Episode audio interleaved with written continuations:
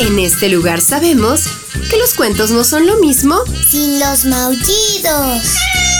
Que la imaginación es nuestro mejor ingrediente para viajar a mundos mágicos. Y que cada historia es una nueva oportunidad de divertirnos. Están en el lugar correcto. Bienvenidos a los cuentos de Sakuchan.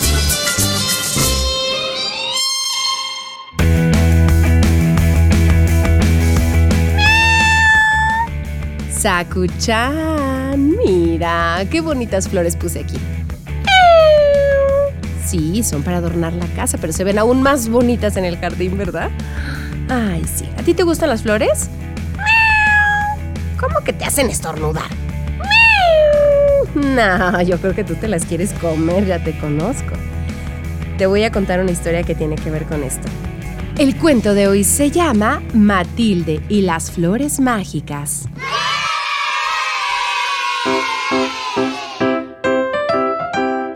La pequeña Matilde le gustaban mucho las flores.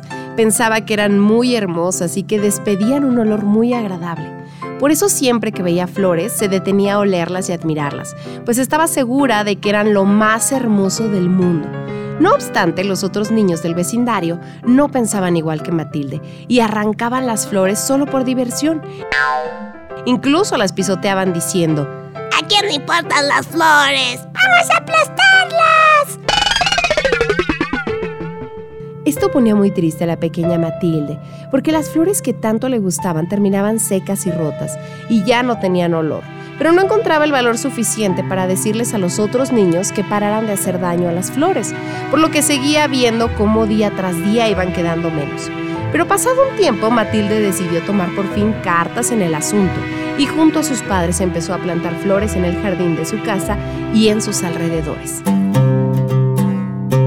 Tan animada se sentía con la oportunidad de recuperar las flores de su precioso barrio que algo creció dentro de ella como una especie de sensación que la volvía gigante y capaz de todo. De este modo, cuando volvió a ver a los bravucones pisar alguna de las flores que ella misma había sembrado, se acercó a ellos y les dijo, ¿Por qué hacen eso? Las flores no le hacen daño a nadie. ¿Les gustaría que alguien los pisara sin piedad en la cabeza? No, ¿verdad? Pues no pisen más las flores y dejen que crezcan en paz. Al escuchar aquellas palabras, los otros niños huyeron asustados. Parecía otra Matilde. Qué dureza tenían ahora sus palabras. Una vez sola y tras haber evitado la masacre floral, la pequeña pudo escuchar una vocecilla que decía, Muchas gracias por defendernos. Esos muchachos desesperados iban a derribar nuestro hogar. Matilde no sabía de dónde salía aquella voz, así que miró en todas direcciones, pero no logró ver a nadie. Aquí, abajo, pero no logró ver a nadie.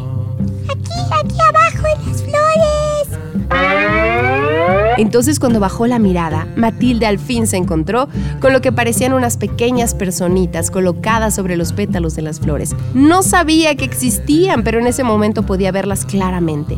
Eran de color azul y verde y tenían unas pequeñas alas de colores brillantes y diferentes motivos, como las de las mariposas. Entonces Matilde se dirigió a ellas diciendo, no es nada, pero no sé en qué les he ayudado.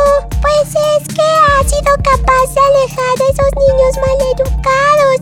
Al fin de aquí, que solo buscaban pisar nuestras casas. Pues somos seres de la naturaleza que habitamos en las flores.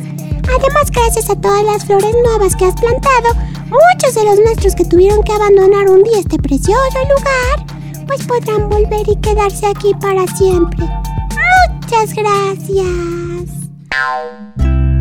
Y a partir de ese día, la pequeña Matilde se hizo amiga de los seres de las flores. Estos, a su vez, le explicaron que su trabajo era mantener el equilibrio mágico ahí donde se encontraran y hacer que el mundo fuese mucho más bonito y feliz. Además, controlaban el perfume y las tonalidades de las flores, así como los nutrientes necesarios para su alimento. ¡Qué increíble!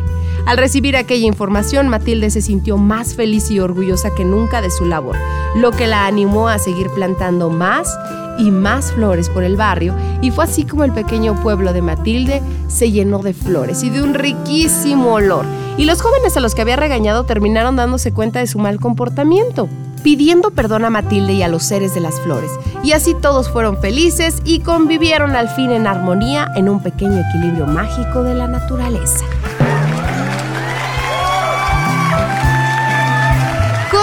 Colorado, este cuento ha terminado. El que se quedó sentado, se quedó pegado. Ay, sí, qué bonito es cuidar el medio ambiente, las plantas, las flores. Oye, mucha gente, y tú lo sabes, decide escuchar estas historias y eso me llena el corazón de alegría porque lo hacen a través del 99.7 de FM o en Spotify. Y hoy quiero enviarle un saludo a León Calel Cisneros. Mándale unos maullidos a Cuchán. Gracias por escucharnos, León, y por disfrutar de estas historias junto a nosotros. Si ustedes quieren que les enviemos saludos, háganoslo saber a través de las redes sociales de Uniradio y en el Facebook de los Cuentos de Sacuchán. Nos encantará conocerlos y saber sus nombres.